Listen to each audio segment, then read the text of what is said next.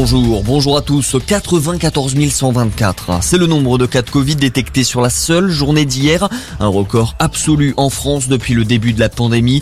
Conséquence à la fois d'une vague de tests qui ont été réalisés juste avant le réveillon de Noël, mais aussi de l'émergence du variant Omicron dans notre pays.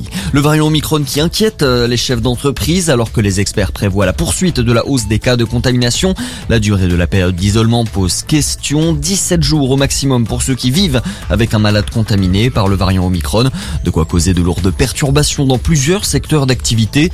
D'après Olivier Véran, le ministre de la Santé, ce délai d'isolement pourrait être réduit. La question sera en tout cas évoquée lundi lors du Conseil de défense sanitaire à l'Elysée.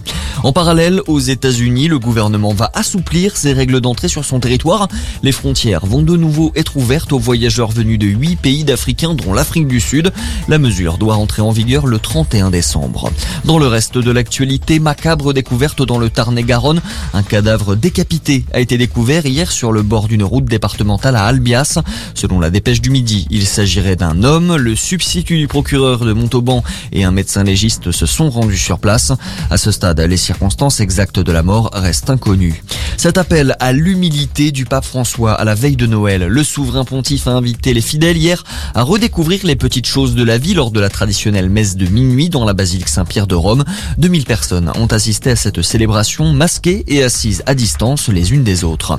Et puis c'est le jour J à Kourou en Guyane. Le nouveau télescope spatial James Webb doit être envoyé en orbite autour du Soleil aujourd'hui. Placé à près d'1,5 million de kilomètres de la Terre, il aura pour mission de photographier des planètes semblables à la Terre sur lesquelles la vie peut être envisagée.